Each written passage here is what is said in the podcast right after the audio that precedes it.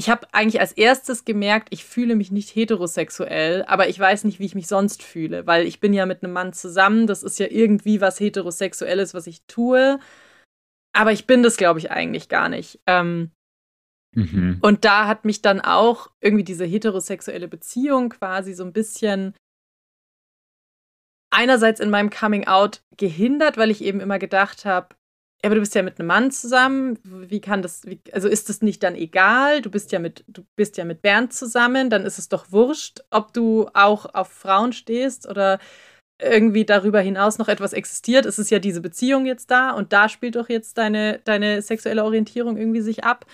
Ähm, aber gleichzeitig war Bernd halt irgendwie so, also ich habe das, das ist echt krass dafür, dass wir so jung zusammengekommen sind, haben wir eigentlich immer sehr, sehr offen über sehr viele Dinge geredet. Und ich habe auch mhm. mein, quasi meine ganzen Überlegungen zu meinem inneren Coming Out, die habe ich eigentlich immer so Livestream-artig mit ihm geteilt. Also es gab da nie eine Phase, wo ich das Gefühl hatte, ich bin irgendwie schon weiter und habe das noch nicht mit ihm besprochen, sondern ich habe viel mit ihm darüber geredet.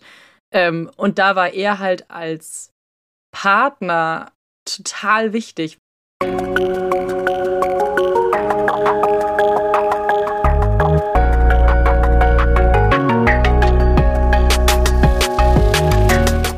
Herzlich willkommen zu einer neuen Folge von Somewhere Over the Hay Bale. Ich bin Fabian und porträtiere in diesem Podcast queere Menschen, die auf dem Land groß geworden sind oder im ländlichen Raum leben.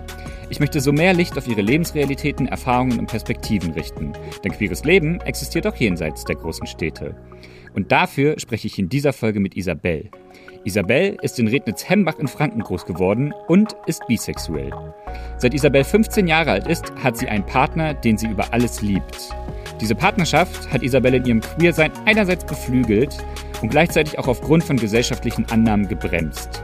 Mit Isabel spreche ich deshalb über queere Identitätsfindung zwischen eigenem Anspruch und Zuschreibungen von außen, den nicht existenten bisexuellen Führerschein und warum sie demnächst heiraten wird. Hallo Isabel. Hallo Fabian. Hey, grüß dich. Isabel, ich freue mich wahnsinnig, mich heute mit dir zu unterhalten über dein früheres Leben, dein Großwerden in einer Stadt, bei der ich ein bisschen Probleme habe, die auszusprechen. Rednitz-Hembach. Ganz genau. Das klingt tatsächlich fast wie so ein Zauberspruch von Harry Potter, habe ich so das Gefühl. Ja, mir wurde mal gesagt, äh, Kinder, die da aufwachsen, die müssten eigentlich direkt auch so ihre ganzen so, so ein, quasi so ein Rechtschreibzertifikat ausgestellt kriegen, allein wenn sie den Ortsnamen schreiben können. Fantastisch. Mich ja. musstest du jedenfalls auch schon ein paar Mal korrigieren. Ich wollte nämlich irgendwie gedanklich immer nach Ribnitz-Dammgarten an die Ostsee. Ganz nicht. andere Ecke. Denn äh, Rednitz-Hembach liegt in Bayern. Ja. Und äh, jetzt setze ich mich vielleicht direkt in die Nesseln, aber es, es ist schon auch Franken, oder? Ja, und ein, also ein eingefleischter Rednitz-Hembacher würde jetzt doch sagen, das ist nicht Bayern, das ist Franken. Ja, genau. Ich habe dann mal gelernt, dass das irgendwie so ein, ja. so ein Lokalkolorit ist ja. irgendwie von. Ba Franken ist nicht, nicht Bayern. Mhm. Okay. Für mich als Ossi ist ja äh, Bayern immer noch so ein fremdes Land. Also ich hatte ja immer einen Boyfriend aus Bayern und habe deswegen so einiges über Bayern als Bundesland mhm. gelernt, aber es ist für mich immer noch so ein fremdes Land. So. Mhm. Isabel, bevor ich starte, mit welchem Pronomen fühlst du dich wohl? Äh, sie. Sie, ihr. Danke. Ähm, genau. Rednitz Hemmark, jetzt sind wir schon steil eingestiegen und ich möchte gerne beginnen, meine Standard-Anfangsfrage zu stellen. Äh, Isabel, wenn ich Rednitz Hemmach sage, was sind die ersten drei Dinge, die dir dabei in den Kopf kommen? Ähm, Speckgürtel, die Grundschule auf der Insel in der Rednitz und die S-Bahn-Haltestelle nach Richtung Nürnberg. Okay. Unter Speckgürtel kann ich mir so ein bisschen was vorstellen. Speckgürtel von, von welcher nächsten größeren Stadt? Von Nürnberg im Prinzip noch. Also schon der äußerste Rand des Speckgürtels, aber es ist schon so, dass quasi viele Menschen pendeln nach Nürnberg und arbeiten in Nürnberg und wohnen dann im Einfamilienhaus in Rednitzembach. Und du hast jetzt gesagt, gibt ja auch eine S-Bahn-Haltestelle. Ja. Toll. Aber ich habe ja auch gelernt tatsächlich, dass eine S-Bahn auch bedeuten kann, man fährt anderthalb Stunden. Ja, Wie lange hat es gebraucht? 20 Minuten. 20 Minuten. Okay. Das ist tatsächlich relativ fix. Ich weiß noch, als ich jetzt in Niedersachsen unterwegs war, da bin ich dann von, von Hamburg aus mit einer S-Bahn gefahren. Da war ich über eine Stunde unterwegs und dachte, okay, das ist wirklich eine sehr lange S-Bahn-Strecke. ja. Ähm, Und das zweite war die Grundschule auf der Insel in Ja. der Rednitz. Ja. Das klingt abenteuerlich. Was hat es damit auf sich? Äh, naja, Rednitzembach ist ja benannt äh, nach seiner Lage am Zusammenfluss von Rednitz und Hembach. Und ähm, das heißt. Mindblown. ja. Und äh, unsere Grund-, Grund und Mittelschule ist es heute. Ich glaube, als ich da hingegangen bin, hieß das noch Volksschule. Die befindet sich quasi auf einer Insel, wo die Rednitz so eine Art Kringel außen herum macht. Also frag mich Mhm. nicht, wie das funktioniert, so Flussgeografie technisch. Aber auf jeden Fall war, musste man immer über eine Brücke gehen, um in die Grundschule zu kommen. Und wenn man, also man konnte aus beiden Richtungen jeweils über eine Brücke auf das Schulgelände. Und der Pausenhof war quasi auch begrenzt durch Fluss in alle Richtungen. Wer hat sich gedacht, auf dieser Insel baue ich jetzt eine Schule? Nature is happening quasi. ja. Ähm, und ich habe auch mal nachgeguckt in Rednitz-Hembach. Ich Mhm. übe das noch im Mhm. Laufe unseres Gesprächs. Äh, wohnen 6.846 Menschen laut der letzten Zählung 2018. Mhm. Und da gehen auch schon einige Sachen ab. Was ich richtig interessant fand, äh, der Ort hat ein eigenes Theater.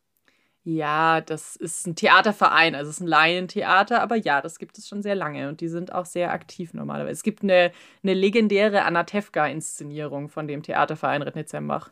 Wieso ist die legendär? Ich weiß das Was nicht, ich da habe die leider nie gesehen, aber die, ähm, die wird immer wieder aufgenommen und das ist ja im Laientheater schon spannend, weil da Ah. hast du immer neue Leute und wenn die dann trotzdem immer wieder sagen, wir machen jetzt wieder Anatevka, deswegen finde ich es so schade, dass ich das noch nie gesehen habe. Ich schäme mich ein bisschen dafür. Isabel, wenn Corona vorbei ist, du und ich und Anna Tefka in Rednitz-Hembach. Das wäre wär's? großartig, oder? Ich sag dir Bescheid, wenn das wieder läuft. Ähm, und was ich richtig witzig finde, ich war mal auf der Homepage www.rednitzhembach ein Wort.de und ich war ja baff. Ich habe mir gedacht, wow, eine Gemeinde mit so einer Homepage. Mhm. Es ist wirklich richtig gut, also es ist wirklich eine richtig gute Homepage. Mhm. Ich glaube, die kommt daher, weil äh, Red Dezembach hat irgendwie vor 10, 15 Jahren mal sogar bundesweit Schlagzeilen gemacht. Das hat ein Freund von meinem Vater, der in Hamburg lebt, hat uns dann von der Hamburger Abendzeitung so abfotografiert einen Artikel über Red Dezembach geschickt, weil irgendwie, ich, wenn ich es richtig verstanden habe, hat der Gemeinderat ganz viel Gemeindegrund verkauft und damit wurde Red Dezembach zur ersten schuldenfreien Gemeinde Deutschlands oder kurz zur einzigen schuldenfreien Gemeinde Deutschlands. Und ich glaube, Okay, klingt aber. Ja, aus, aus, aus dieser Phase des Wohlstandes kam äh, die neue Homepage. Das ist die Digitalisierung, auf die wir alle gewartet haben. Ja. Klingt aber auch so, als wäre es halt einfach ein krass durchprivatisiertes Dorf dann, wenn halt irgendwie so Gemeindegrundstücke verkauft wurden. Ja, aber ich habe das, also es war auf jeden Fall, ich, ich glaube, es gab auch eine sehr gute Pressearbeit, die das dann, also ich meine, dass das in der Hamburger Abendzeitung landet, da muss ja trotz allem noch ein bisschen mehr passiert sein, als dass der Gemeinderat das stimmt. nur beschlossen hat. Ne? Isabel, wie war es für dich in Rednitz-Hembach groß zu werden? schön. Das, also für mich ist das sehr, so sehr diese Astrid Lindgren-Dorf-Idylle irgendwie gewesen. Also wie ich habe, meine Familie lebt auch so bis, also Rednitzembach ist sehr lang gezogen und dafür extrem schmal. Mhm. Also man gefühlt lebt man immer am Dorfrand oder nah am Dorfrand. Ähm, und wir haben eben auch nah am Dorfrand gewohnt. Und dadurch konnte man halt echt, also gerade so als, als Grundschulkind, ähm, habe ich irgendwie so ganz viel meine Sommerferien einfach einen ganzen Tag draußen mit dem Fahrrad in, im Wald und am Feld verbracht. Und wir haben irgendwie, wir sind immer über den Hembach gesprungen mit zwei Freundinnen und haben immer versucht, immer noch eine breitere Stelle zu finden, wo wir es noch drüber schaffen. Und es hat natürlich immer damit geendet, dass eine von uns reingefallen ist. Ähm, und ja, das also war schön. Es war eine schöne Kindheit. Und ähm, du hast mir ja auch verraten, der christliche Verein junger Menschen, Mhm. äh, der war vor Ort so ziemlich aktiv, ne? Ja. Also quasi der deutsche Ableger vom YMCA. Ja. Ähm, ich würde da deswegen gerne einmal nachfragen, weil ich mir so denke, so 6800 Leute im Ort, aber so christlicher Verein junger Menschen. Was haben, also, und auch dieses Ding von so, ne, ich denke an Bayern, ich denke halt irgendwie ans Christentum, Mhm. so, auch ganz classy mein Bild davon im Kopf.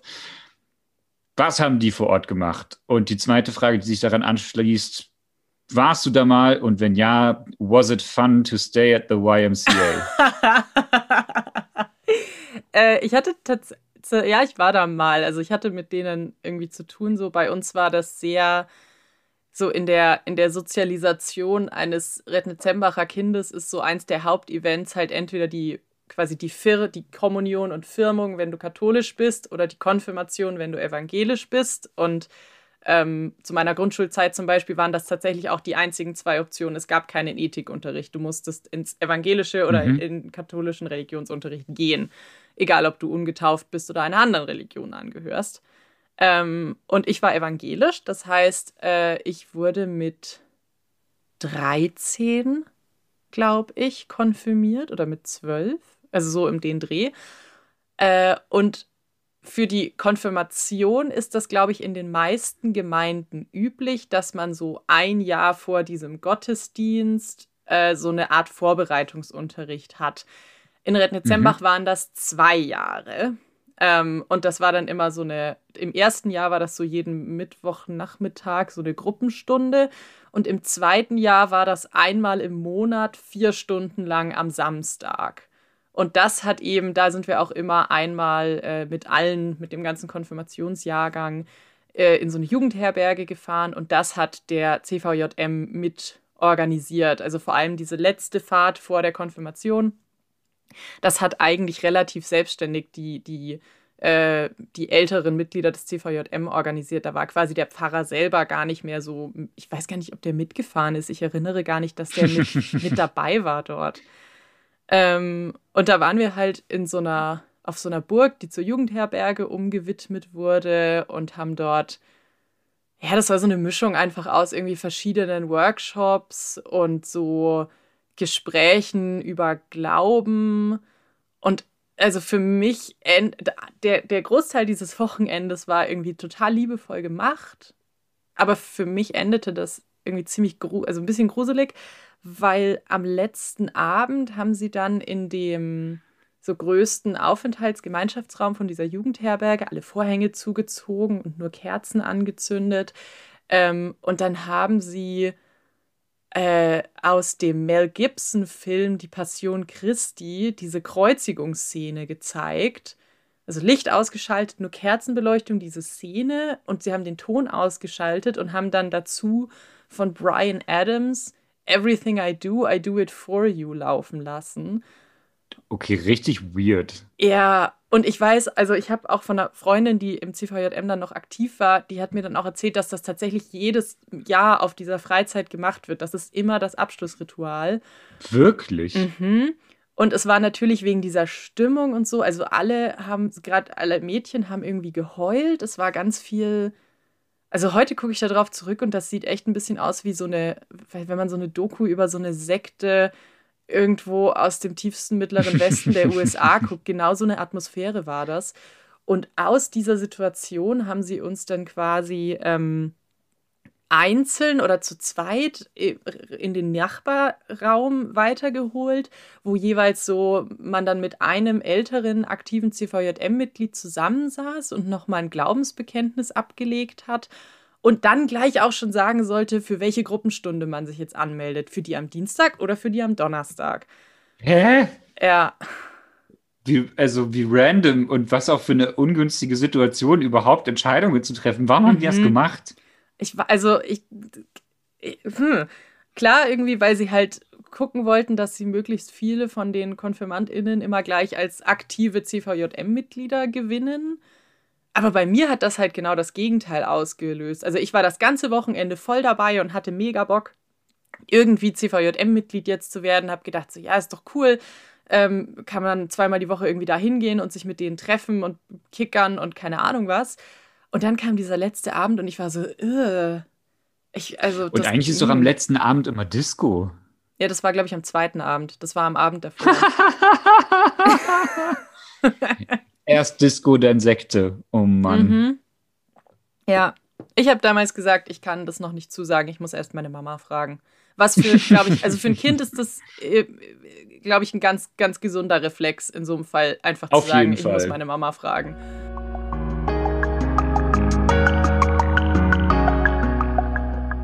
Du hast, ich bin ja total dankbar, weil äh, du hast dich ja bei mir gemeldet und hast mhm. gesagt, so hey, ich habe Bock, meine Story bei dir im Podcast zu erzählen. Ähm, ich freue mich da wahnsinnig drüber, äh, auch weil du ja noch mal ein Thema mitbringst, das ich bisher in den Folgen noch nicht so viel beleuchtet habe. Ich habe mich aber trotzdem gefragt, warum hast du dich bei mir gemeldet? Ich glaube, weil ich sehr sensibilisiert dafür bin, zu gucken, wo fehlen welche Perspektiven. Und vor allem, wenn ich dann irgendwie sehe, guck mal, da könnte ich jetzt meine Perspektive einbringen, dass andere Menschen, die vielleicht in der gleichen Situation sind, wie ich mal war, das sehen und sagen, hey, ähm, cool, ich, also die, das existiert, das gibt es. So, ich weiß, dass ich das auf der ganz großen gesellschaftlichen Bühne vielleicht nicht so sehr kann, aber bei dir im Podcast geht das, glaube ich, ganz gut. Danke. genau, jetzt hast du es ja schon so gesagt, so deine Perspektive. Wir sprechen ja heute viel über dich als bisexuelle Person, mhm. beziehungsweise deine bisexuelle Perspektive in dem Fall. Ich habe versucht, das Gespräch tatsächlich so ein bisschen zu ordnen, weil ich mir gedacht habe, wie gehe ich jetzt am besten vor? Gehe ich thematisch vor oder gehe ich chronologisch vor? Mhm. Ähm, es wird ein buntes Sammelsurium aus beidem, aber ich glaube, wir kriegen das irgendwie hin, deine eigene Timeline immer so mit im Blick zu behalten. Mhm. Ich steige erstmal mitten in der Mitte ein. Jo. So von, von, der ganzen. das ist doch immer gut. Genau. Es gab nämlich ein, also der erste Moment, der mich so ein bisschen ähm, gepuzzelt hat, wo ich mir gedacht habe, da kann ich mir noch gar nicht so richtig viel drunter vorstellen. Du hast mir mal erzählt, ähm, du fühlst dich wie so eine typische Vertreterin eines äh, bisexuellen Coming-Outs. Und da mhm. habe ich mich gefragt, was, was, was meinst du damit? Was bedeutet das? Mhm. Ich will da vorher so ein bisschen einen Disclaimer geben, weil ich, also ich, ich habe gemerkt quasi in meinem inneren Coming Out und als ich dann so angefangen habe zu googeln, woran merkt man, dass man bisexuell ist und sowas, ähm, dass Classy. ich halt, ja, da könnte man so Bullshit-Bingo mit queeren Erfahrungen spielen und dieses ja, mittlere ja. Feld wäre googeln, hm. ist es normal, wenn?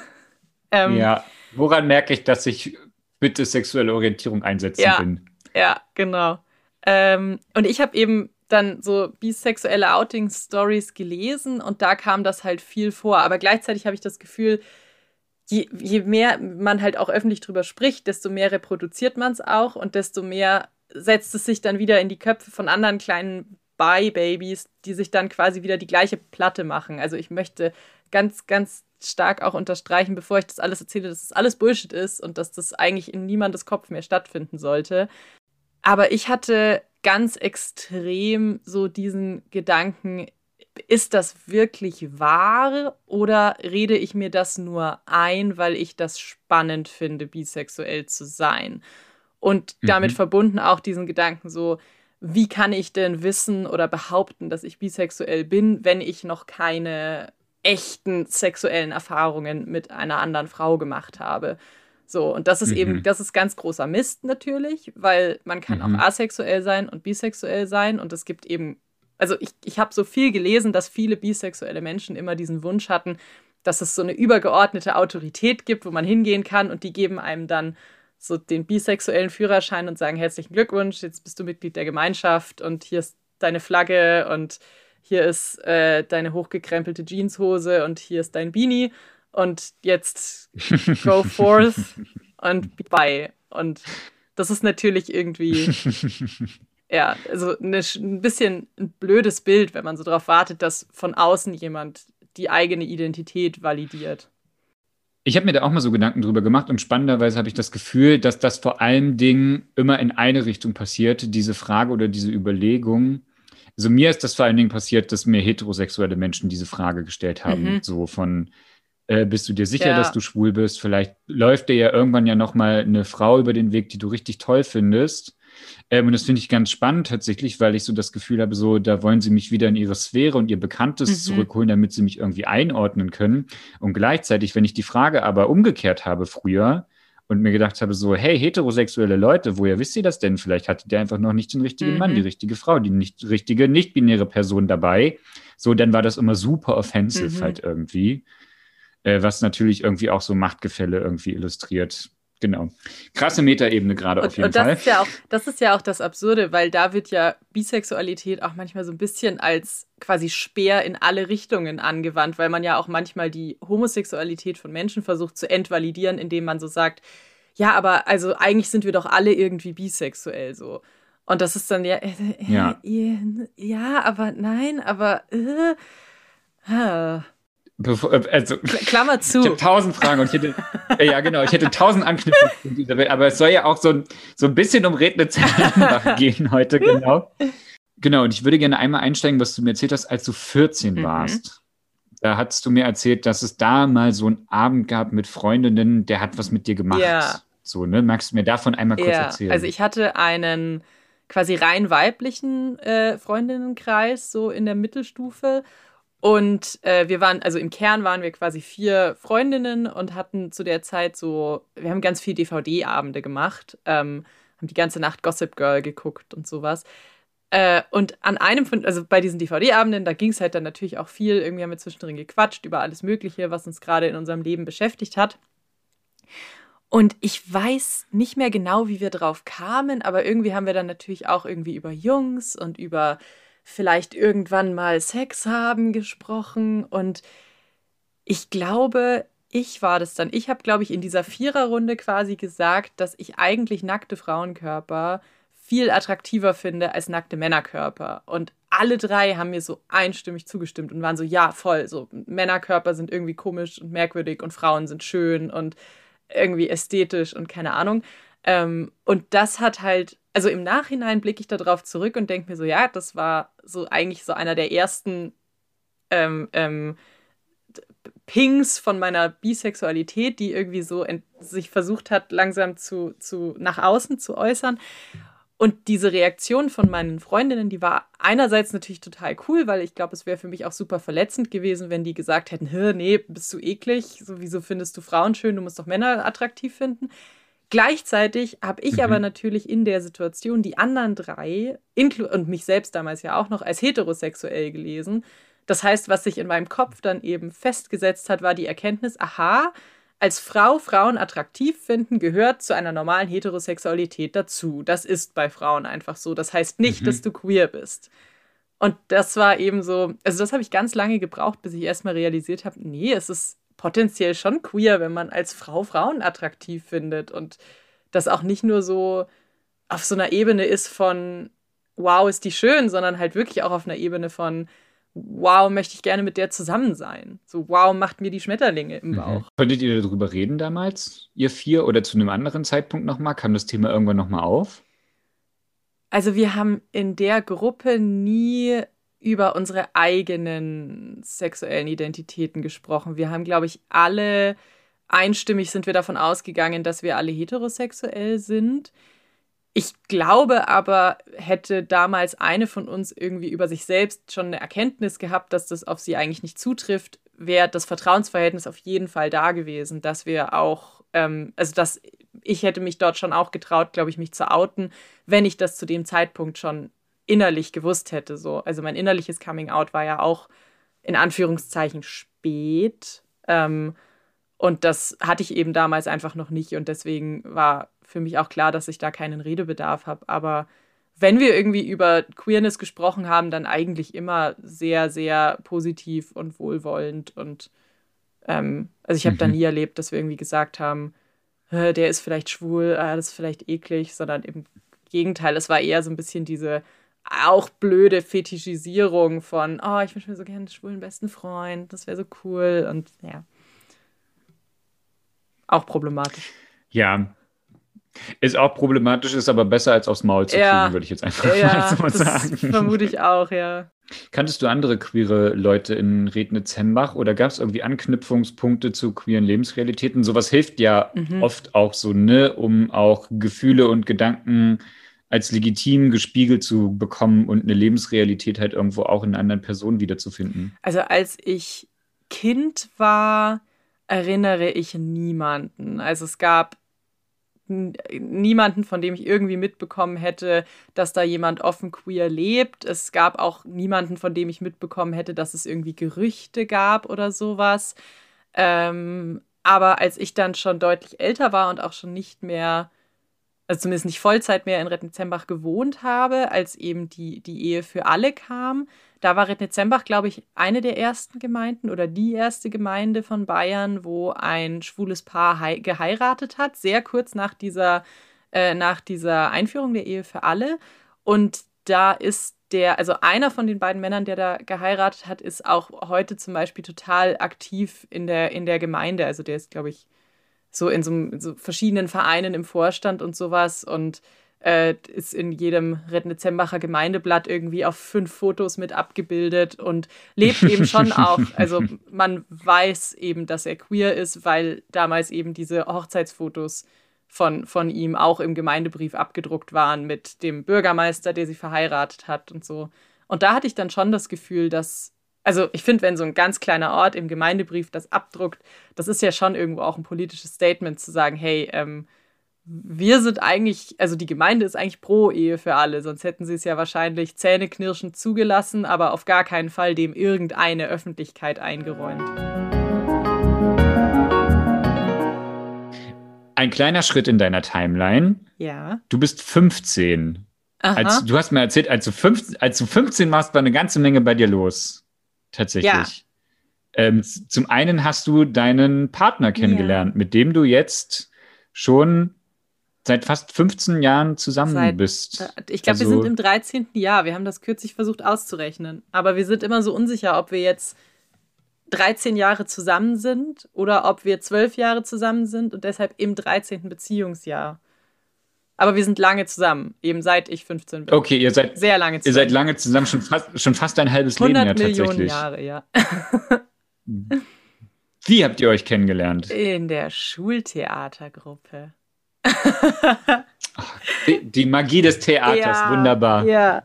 Als ich elf war, ähm, bin ich mit einer Freundin und meinem Papa zusammen in die Aufführung von unserer Schultheatergruppe gegangen. Die haben der kleine Hobbit gespielt. Es war aber nicht Anna Tefka. Nee, es war nicht Anna Tefka. Ah, okay. äh, es war der kleine Hobbit. Und ich habe mich mit meinem kleinen elfjährigen Herzchen äh, Hals über Kopf in äh, den Jungen verliebt, der äh, Turin Eichenschild, Eichenschild gespielt hat. Äh, mhm. Und habe den dann auch so so ein, also ein halbes Jahr nach dieser Theateraufführung immer so ein bisschen gestalkt im Schulhaus und habe mich immer ganz doll gefreut, wenn wir irgendwie zufällig aneinander vorbeigelaufen sind. mhm, genau. So, bei uns an der Schule gab es immer so Jahresberichte, wo Klassenfotos und Klassenlisten und aus irgendwelchen Gründen die Geburtstermine, also der Geburtstag abgedruckt waren. Und dann habe ich da ihn nachgeguckt und seinen Geburtstag nachgeguckt und so. Ähm, und dann habe ich ihn natürlich irgendwann vergessen, weil so ein kleines elfjähriges Herzchen, das verliert sich schnell, aber das kommt auch schnell wieder so zurückgeflummiert irgendwie. Mhm. Und bin dann aber eben Jahre später selbst konnte ich endlich, war ich alt genug, um in die Theatergruppe zu gehen. Äh, und er war immer noch da. Und dann habe ich ihn. Wirklich? Ja. ja. Und dann habe ich ihn wieder gesehen und habe mich also ich glaube, es war gar nicht unbedingt so ein echtes, zu dem Zeitpunkt war es, glaube ich, noch gar nicht ein echtes Verlieben, sondern es war nur so ein, okay, ich bin jetzt 14 und mit 14 hat man irgendwie immer eine Person, in die man gerade verknallt ist und das neue Schuljahr hat jetzt gerade angefangen, ich suche jetzt wieder wen Neues und der, der ist es jetzt.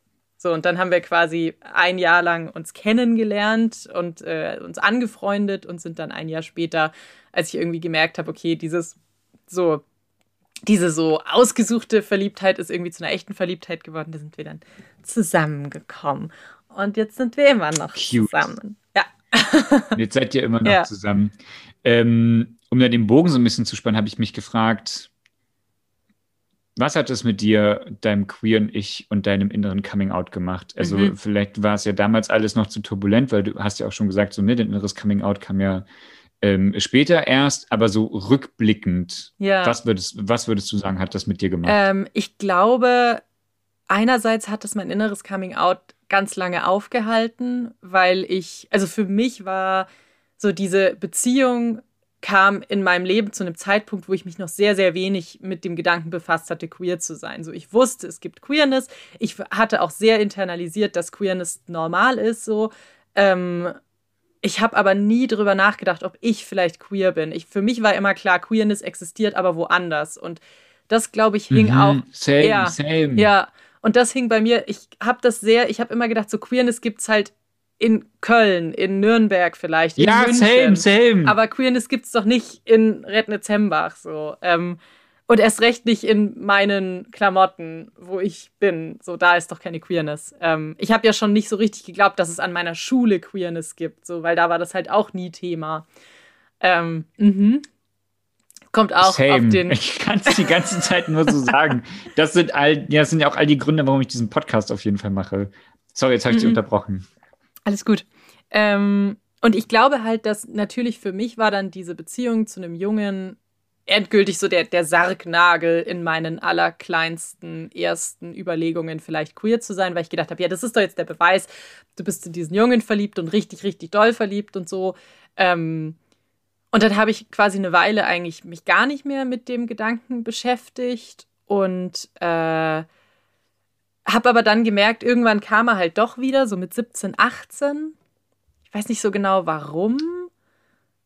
Äh, aber irgendwie habe ich da schon gemerkt, okay, nee, es ploppt doch immer noch mal in meinem Hinterkopf auf und ich habe eigentlich als erstes gemerkt, ich fühle mich nicht heterosexuell, aber ich weiß nicht, wie ich mich sonst fühle, weil ich bin ja mit einem Mann zusammen, das ist ja irgendwie was heterosexuelles, was ich tue, aber ich bin das, glaube ich, eigentlich gar nicht. Ähm, mhm. Und da hat mich dann auch irgendwie diese heterosexuelle Beziehung quasi so ein bisschen einerseits in meinem Coming Out gehindert, weil ich eben immer gedacht habe, ja, aber du bist ja mit einem Mann zusammen. Wie kann das, wie, also ist es nicht dann egal? Du bist ja mit, du bist ja mit Bernd zusammen, dann ist es doch wurscht, ob du auch auf Frauen stehst oder irgendwie darüber hinaus noch etwas existiert. Es ist ja diese Beziehung jetzt da und da spielt doch jetzt deine, deine sexuelle Orientierung irgendwie sich ab.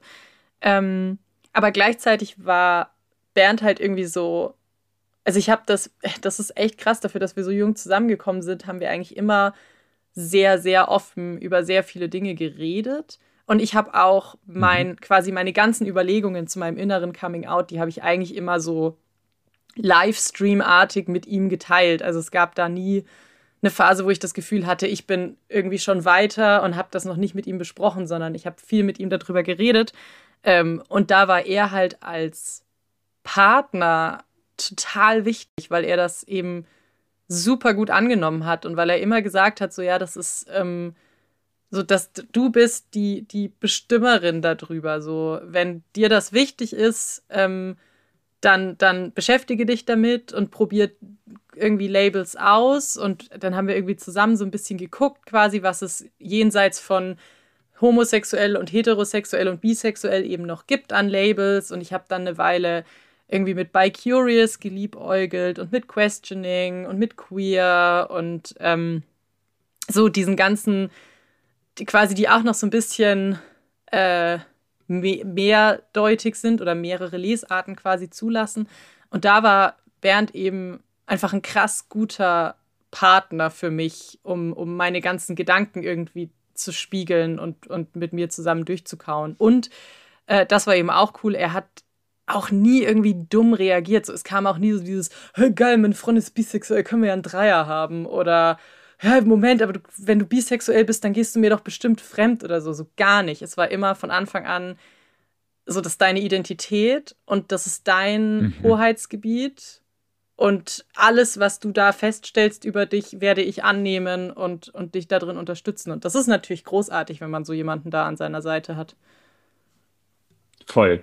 Und ich merke, also ich bin da auch gerade sehr berührt von tatsächlich, dass du da so eine supportende Person auch mhm. so dicht an dir hast, ja. halt irgendwie, ne? Und das machen kannst. Ähm, du hast ja gerade schon so ein paar Sachen aufgezählt. Ich habe das Gefühl, das sind so klassische biphobische mhm. Annahmen mhm. oder Bif biphobisch, biphobe Annahmen, mhm. so, ne, die halt irgendwie in der Gesellschaft so mitschwingen. Ähm, trotzdem habe ich mich gefragt, es klingt, klingt total super und ich freue mich dafür dich. Ich habe mich trotzdem gefragt, gab es da auch mal kritische Momente? Zwischen Bernd und mir jetzt meinst du oder generell? Ja. Ja, also, weil mh, hm, ist vielleicht ein bisschen weit ausgeholt oder vielleicht auch ein bisschen projiziert, falls das so ist, weise mich da gerne drauf hin. Aber es klingt ja irgendwie auch so, als also du hattest ja einen krassen inneren Konflikt, mhm. so wie ich das rausgehört habe. So, ne, dieses, ich fühle mich nicht heterosexuell, aber gleichzeitig ist diese Beziehung, die du führst, wird als eine heterosexuelle ja. Beziehung gelesen oder du liest sie als eine heterosexuelle Beziehung. Ähm, und da habe ich gerade so ein bisschen das Gefühl gehabt, dass es da so einen inneren Konflikt in dir gab. Und ich habe mich gefragt, genau, hat sich das irgendwie auch auf eure Beziehung ausgewirkt? Ähm, Nicht, weil ich heißen Gossip Mhm. will, sondern weil Mhm. ich gerne dein, deinen Prozess verstehen will. Ähm, also nach innen nicht, aber nach außen schon. Also ich habe eher gemerkt, in Situationen quasi, wo Bernd nicht da ist, aber wo er vorkommt, weil ich eben erwähne, bla bla bla, mein Freund oder bla bla bla, mein Partner, ähm, da fand ich es dann irgendwann schwierig, dass die Beziehung, die ich führe, in, Men in anderen Menschen, wenn ich quasi, wenn ich jetzt mit einer fremden Person irgendwie spreche und ich erwähne eben mein, meinen Partner, weil das gerade sich in dem Gespräch ergibt, dann denkt die andere Person, ich bin heterosexuell. Und das Mhm. finde ich natürlich schwierig, weil ich dann immer so das Gefühl habe, eigentlich geht es ja die fremde Person nichts an, aber ich will auch nicht hier falsch gelesen werden. Und ich war irgendwie, ich hatte das einmal im, äh, im Urlaub, wo ich äh, mit einer Person mich auf Englisch unterhalten habe und gesagt habe, bla bla bla, my partner, bla bla bla bla bla. Und die andere Person hat dann eben in ihrer Nachfrage das auch genderneutral formulieren müssen, weil im Englischen my partner ja nicht drinsteckt, Frau oder Mann. Und da habe ich gemerkt, wow, wie krass. Also das fühlt sich voll gut an gerade, dass die andere Person mir nicht von Anfang an zuschreibt, diese Person, von der du sprichst als Partner, ist ein Mann, sondern dass die auch noch mal so explizit aufgemacht hat. Ich weiß gar nicht, ob sie he or she gesagt hat oder ob sie they gesagt hat, aber es war auf jeden Fall irgendwie klar, die andere Person hat meine Erzählung nicht verstanden als Erzählung über einen Mann. Und dadurch habe ich mich halt extrem als eben nicht heterosexuell, sondern irgendwo queer gelesen gefühlt. Und das war, das war richtig, richtig cool. Und das ist für mich eben so ein Mhm. bisschen, das ist so ein bisschen diese komische, eher zweischneidig oder Zweiseitigkeit von dieser Beziehung, die ich führe, die halt ständig dafür sorgt, dass äh, Leute mich nicht als queer lesen. Also ich hatte das einmal mit einem mit einem guten Freund, mit dem ich mich irgendwie über queere Themen unterhalten habe und dann eben auch gesagt habe, bla bla, als Teil der Community. Und dann war er so, hä, wie kannst du denn Teil der Community sein? Du bist mit Bernd zusammen. Und ich so, ja, aber Bisexualität ist ein Ding. Und das, Mhm. das sind, glaube ich, so diese Momente, wo man dann merkt, äh, ich liebe diese Beziehung sehr, also ich liebe vor allem auch diese Person sehr, aber manchmal finde ich es schwierig, dass diese Beziehung mich in eine Rolle schiebt, in der, also gerade ne, auch als Frau in einer heterosexuellen Beziehung, da bist du ja auch als heterosexuelle Frau schon extrem in der Rolle. Und als queere Frau Mhm. in einer heterosexuellen Beziehung, ich finde, da, da fühle ich mich wie in so eine äh, Ausstecherform gepresst, in die ich eigentlich nicht passe. Jetzt höre ich da raus und ich habe ja auch so das Gefühl, du und dein Partner seid ja madly in love. So. ja. ähm, genau, du, du warst mit 15 auch mal in eine Freundin von Mhm. dir verliebt. Und ähm, da habe ich mich so gefragt, so zum einen, was hat das, was hat das mit dir gemacht? Und gab es noch mal andere Momente in deinem Leben, dass du in Frauen verliebt warst? Also ich habe das, das ist auch wieder, und das ist auch wieder was, wo ich glaube, dass das typisch ist für bisexuelle Menschen, wahrscheinlich einfach für alle queeren Menschen, dass man so rückblickend auf Sachen sich, äh, also an, sich an Dinge erinnert und im Rückblick sagt, das, da steht doch ganz fett in leuchtenden pink, lila, blauen Neonbuchstaben drüber, bi, bi, bi. Und in der Situation hat man das überhaupt nicht so, so entpackt irgendwie. Und für mich war das damals, ich hatte quasi schon diese Beziehung zu Bernd und habe äh, eine Freundinnenschaft gehabt, die sich anders angefühlt hat als alle anderen Beziehungen in meinem Leben. Und ich habe damals sogar mal gesagt, wenn ich nicht jetzt schon in Bernd verliebt wäre, dann wäre, würde ich, glaube ich, das hier für Verliebtheit halten. Und es war halt einfach auch Verliebtheit. Und ich habe damals halt doppelt nicht realisiert, ich verliebe mich in Frauen und ich verliebe mich in manchmal auch mehr als eine Person auf einmal so. Ich glaube, das habe ich, das Mhm. ist damals so komplett an mir und meinem Bewusstsein irgendwie vorbeigezogen. Ähm, und ist aber eigentlich, also mittlerweile hat natürlich voll das wichtige Learning irgendwie für mich gewesen. Also gerade auch so diese Erkenntnis, romantische Liebe ist halt auch nicht, ist auch keine, kein, keine Einbahnstraße, sondern das kann halt auch einfach mit mehreren Menschen gleichzeitig passieren. Jetzt haben wir diesen Prozess ja in dir beleuchtet, so, ne? Und manchmal versteht man ja Prozesse eigentlich auch erst im Nachhinein.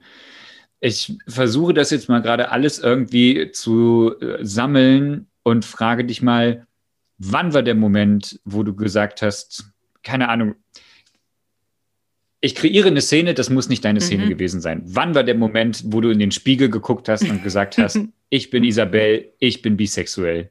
Klingt übrigens richtig schön, Isabel bisexuell. Ja, oder? ja. Genau. W wann war dieser Moment? Ich, also, ich glaube, für mich war so die erste Pride, an der ich teilgenommen habe, wo ich auch dann eine kleine Bi-Flagge dabei hatte. So, da war ich schon. Also, ich habe dann quasi irgendwann ich quasi, ich, also ich glaube, mein internes Outing kam einfach hauptsächlich aus der, aus der Erfahrung, okay, krass, es beschäftigt dich jetzt eigentlich schon seit sechs, sieben, acht Jahren. Jetzt probier das doch einfach mal, mhm. sag doch einfach mal bisexuell zu dir und guck mal, was passiert, weil alles andere, was du vorher überlegt hast, es hat dir halt keine Ruhe gelassen. So. Du hast ja immer noch weiter mhm. gegrübelt. Ähm, und dann habe ich das quasi mir gegenüber und, und meinem Partner gegenüber erstmal geoutet und dann auch so im engsten Freundeskreis. Und ähm, dann kam auch zeitgleich kam irgendwie so ein Shift, wo auch aufgrund von so Studienwechsel und sowas ein neuer Freundeskreis in mein Leben trat, in den ich quasi, wo ich dann auch eine, eine bisexuelle Freundin kennengelernt habe.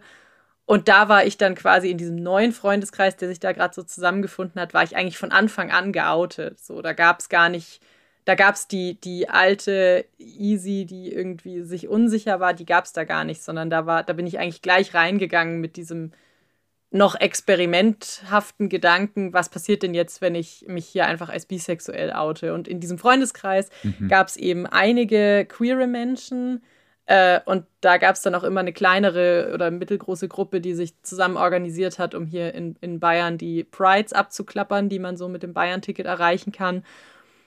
Und da war ich dann auch auf meiner ersten Pride in München. Und das ist nämlich noch gar nicht so lange her. Das war 2019, glaube ich. Weil 2018 war ich nicht da während der Pride Season und 2019 war ich dann auf meiner. Nee, 2018 war das. 2018 war ich da.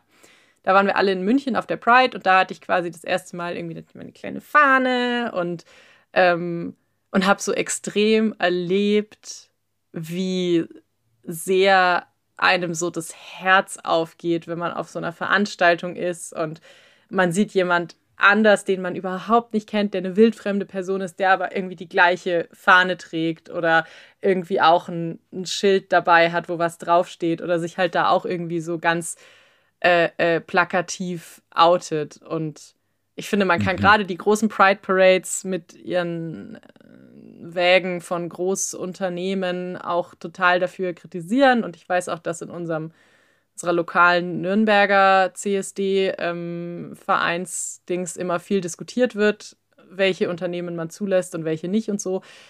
Aber dieses Erlebnis da mit ganz, ganz vielen Menschen durch die Straßen zu tanzen und immer wieder von aus allen Richtungen jemanden zu sehen, wo man sagt, that's me, that's me. Das mhm. äh, hat mir irgendwie ganz, also es gibt mir immer noch ganz viel. Ich habe letztes Jahr, als die ganze Pride-Season ausfallen musste, das hat mich am allerhärtesten getroffen von allen Dingen, die Corona uns genommen hat. Weil ich das mhm. ganz, also mir bringt das ganz viel. Genau, dann möchte ich noch mal kurz nach äh, Rednitz-Hembach kommen. Deine Eltern wohnen noch in ja. Rednitz-Hembach, ja. oder? Wann und wie hast du dich bei denen geoutet? Und oder äh, eine vorgelagerte Frage: Hast du das? Du hast das gemacht, ich das ne? Gemacht, ja. Geoutet. Also das war. Okay, nicht. Das ist hier ein Podcast quasi. ähm, wäre nicht. Ich glaube, das wäre nicht das erste Mal. Weiß ich gar nicht, genau.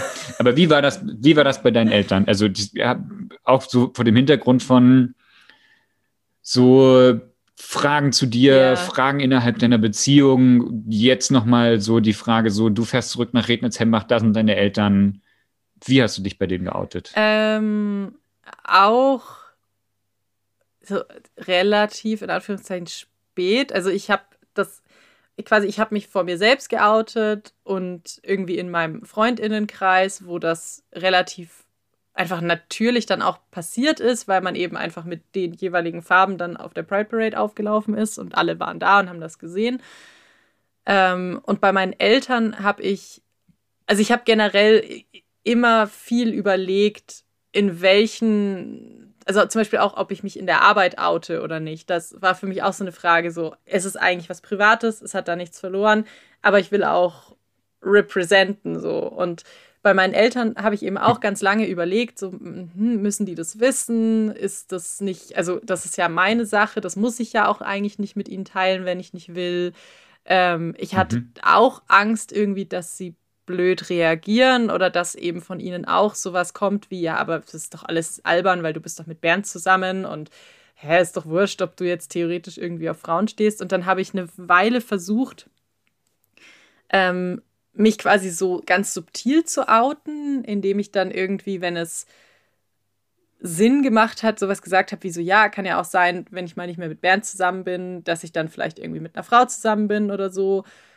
Ich weiß nicht, ob meine Eltern das verstanden haben, das habe ich sie noch nie gefragt, aber da war dann immer mehr, also meine Eltern äh, lieben meinen Partner auch sehr und deswegen war dann da immer viel mehr der Fokus auf, wie, du willst vielleicht irgendwann nicht mehr mit Bernd zusammen sein, bist du verrückt?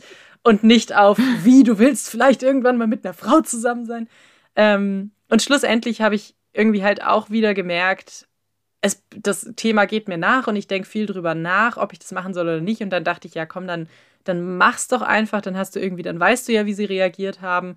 Ähm, und es war dann so ein, äh, äh, so eine Situation, ich bin nach Dezember rausgefahren und habe ähm, eben vorgehabt, so habe gedacht, ja, ist jetzt der optimale Termin, es bin nur ich mit meinen Eltern, wir haben nichts vor, wir wollen nirgendwo hin, ist einfach, ich komme da einfach nur vorbei, jetzt kann ich das doch erzählen. Und äh, mein Vater hat mich in Rittezembach vom Bahnhof abgeholt ähm, und hat, während ich so leicht nervös schon neben ihm saß, weil ich so überlegt habe, das jetzt, sage ich das jetzt als allererstes, sobald wir zu Hause zur Tür reinkommen oder warte ich erstmal ab, wie die Stimmung ist und so. Und er hat dann. Huhu, grüß dich, ich bin bisexuell. genau. ähm, und er hat dann beschlossen, diese drei Minuten Fahrt vom Bahnhof zu, nach Hause äh, zu nutzen, um mich zu fragen, ob ich eigentlich schon mal Drogen genommen habe. Und da war ich so. warum, warum heute?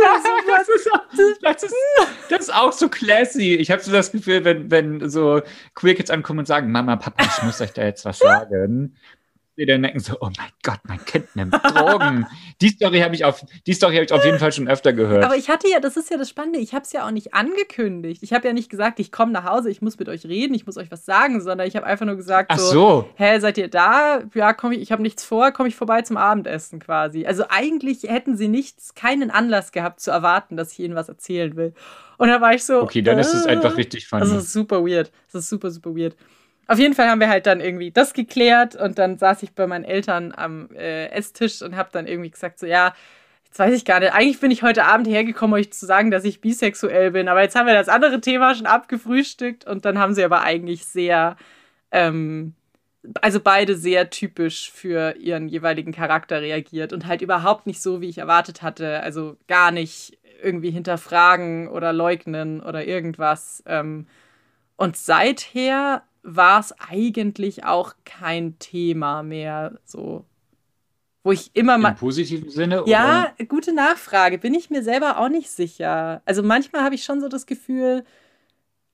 Also, ne, eigentlich ist es, ist es relativ wurscht, weil ich lebe in dieser Beziehung und das ist, glaube ich, das, was eben für meine Eltern eine Rolle spielt. Wer ist die Person, die ich vielleicht mal in ihre Familie damit reinschleppe und kommen sie mit der Person zurecht?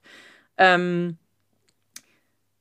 ich würde, also ich glaube, ich würde grundsätzlich, wenn meine Eltern jetzt irgendwie sagen würden, sie haben da Fragen oder keine Ahnung was, ich würde da auf jeden Fall auch gerne mit ihnen drüber sprechen, weil ich grundsätzlich auch gerne, so deswegen sitze ich ja jetzt auch heute hier mit dir, weil ich irgendwie gerne über meine Queerness spreche und weil ich das Gefühl habe, eigentlich können da alle ähm, Parteien irgendwie nur davon profitieren, wenn man irgendwie in den Austausch geht, aber ich habe auch kein akutes Redebedürfnis so ich glaube, dass es unsere Elterngeneration manchmal nicht so einfach fällt, eine Sprachlichkeit für Sachen zu finden. Ja, das kann sein. So, ich glaube, dass die setzen sich mit Sachen im Kopf schon, äh, im Kopf schon mit Sachen auseinander, so und kriegen Sachen sehr bewusst und aktiv mit. Aber nochmal eine Sprachlichkeit zu finden und da halt quasi diese Barriere zwischen dem Kind, was halt irgendwie mit ganz anderen Worten, ganz anderen mhm. Lebensrealitäten und Möglichkeiten aufwächst, ähm, sich mit dem zu verbinden, das glaube ich, also ich meine das als eine, eine wohlwollende Überlegung ja. von und nicht so, hey, ich nehme euch das richtig krass böse, sondern it's a process. Let's do it somehow. Ja. Zum Abschluss. Ähm, ich möchte jetzt noch mal so ein bisschen in die Zukunft blicken. Ähm, du und dein Partner habt beschlossen zu heiraten. Ja. Warum? Und ich meine, das, äh, ich habe ganz, ich habe im Vorfeld überlegt, mit welcher Intonation ich das sage. Ich meine das gar nicht als, meine das gar nicht als eine Judgy-Frage, sondern als eine einfach. Warum? Ich, ich, wünschte, mich würden das mehr Menschen fragen, weil ich glaube, die meisten Menschen gehen davon aus, dass sie es wissen und ich glaube, die meisten Menschen wissen es eigentlich nicht wirklich. Ähm, ich habe da letztens mit einem Freund drüber gesprochen, äh, wir haben uns mit Rentenvorsorge mhm. beschäftigt ähm, und so mit Steuer und mit so, darf meine Herkunftsfamilie über mich entscheiden, mhm. wenn ich im mhm. Sterben liege. Und da haben wir gesagt, so, aus vielen pragmatischen Gründen macht es Sinn, dass queere Leute einander heiraten. Ja. So. Ja. Und halt irgendwie, genau.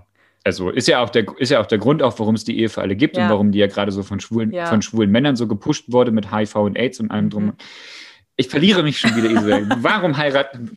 Du und dein Partner, warum heiratet ihr? Äh, Im Prinzip genau aus dem Grund, den du gerade genannt hast, um diese juristische Verantwortung füreinander zu übernehmen, weil ich das Gefühl habe, wenn mir was passiert, ähm, wenn ich im Krankenhaus lande, wenn ich sterbe, wenn irgendwas Schlimmes mir zustößt, ich möchte, dass mein Partner derjenige ist, der einerseits für mich verantwortlich ist, der für mich vielleicht dann Entscheidungen treffen kann und aber auch der, wenn es irgendwie mal was zu erben gäbe, Loves in Millennial, ähm, der dann auch die Person wäre, an den das geht, so, weil ich das Gefühl habe, so, das ist eine komische. Deine Rentenpunkte zum Beispiel. Ja, ganz genau, ganz genau. Das ist komisch und auch so ein bisschen. Alle drei.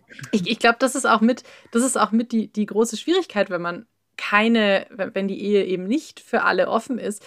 Als unverheiratetes Paar habe ich immer das Gefühl, hängt man so ein bisschen in der Pubertät fest.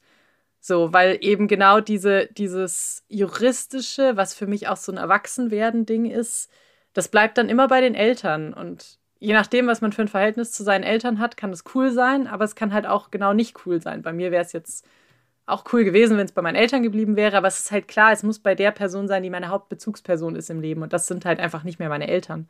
Und deswegen haben wir gesagt, wir mhm. heiraten. Okay, und ja, genau, dir, ähm, du hast es gerade schon so ein bisschen so angeschnitten. Ich habe mich gefragt, und das ist jetzt ein, ist eine sehr pikante Frage. Du kannst mir auch einen Nackenschlag dafür geben. ich habe mich gefragt, so von allem, was du so erzählt hast, so, ne, und wie die Leute auch eure Beziehung lesen. Wie gehst du damit um, dass so, also und Ehe ja irgendwie auch eine sehr heterosexuelle ja. Institution nach mhm. wie vor so. Wie gehst du damit um, dass so heteronormative Lesarten und auch Erwartungen an dich als queere Person herangetragen werden? Ja, finde ich, finde ich ganz, ganz schwierig. Also das ist halt schon wieder, das ist für mich auch schon wieder so ein Punkt, wo ich das Gefühl habe, so jetzt heirate ich, dann bin ich gefühlt noch mehr in diesem heterosexuellen Kurs oder dann sehen die Leute, wenn sie auf mich drauf gucken, noch mehr dass die Heterosexualität, die ich ja eigentlich die ich nicht, die ich einfach nicht bin. So, es hat ja gar nichts damit zu tun, ob ich die jetzt ablehne und schlecht finde oder nicht, aber sie stimmt halt einfach nicht. Es ist einfach falsch. Ähm, und das hat mich lange auch beschäftigt in der Hin- und Her-Überlegung, ob heiraten irgendwie was ist, was ähm, für uns gut ist und in unsere Partnerschaft irgendwie passt oder nicht. Und da habe ich schon immer das Gefühl gehabt, so ja, hm, aber ähm, wir haben zum Beispiel jetzt schon entschieden, dass wir beide unsere Nachnamen behalten werden, was natürlich für mich irgendwie schon mal das extrem vereinfacht, weil ich, also für uns beide, ne, keiner von uns ändert den Nachnamen, also keiner von uns muss diese Entscheidung in Kreise tragen, wo sie vielleicht blöd aufgefasst werden könnte. So, also unsere Familien wissen das, unsere mhm. FreundInnen wissen das. Ähm, und die finden das auch alle super. Meine HörerInnen wissen das jetzt auch. wup, wup. Ich hoffe, die erwarten keine Einladung. Ich, ich hoffe, ihr habt genügend Kuchen. Ja, jetzt muss erstmal Corona passieren. Also vorbeigehen. Genau.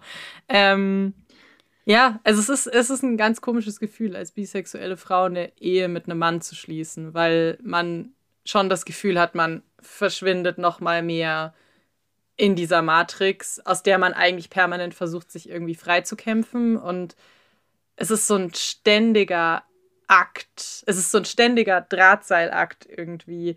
Ähm, nicht in dieser heterosexuellen Matrix drinne zu stecken, gleichzeitig aber auch nicht den Leuten irgendwie deine quasi sexuelle Orientierung aufzudrängen in Kontexten, wo es eigentlich nicht hingehört oder wo es keinen Sinn macht, so, weil man, ich will dann auch nicht ständig darüber sprechen, so, aber ich will es eigentlich schon ständig klarstellen, wie es, wirklich ist. Ähm, und wir haben eben jetzt versucht, also einmal durch diese Entscheidung beide unsere Namen zu behalten ähm, und auch so ein bisschen zu versuchen, diese Hochzeit und diese Hochzeitsfeier eben so zu organisieren, dass wir jede Tradition irgendwie ganz genau unter äh, unter das Mikroskop legen und sagen, okay, warum machen Leute das an ihrer Hochzeit? Mhm. Wollen wir das machen oder nicht?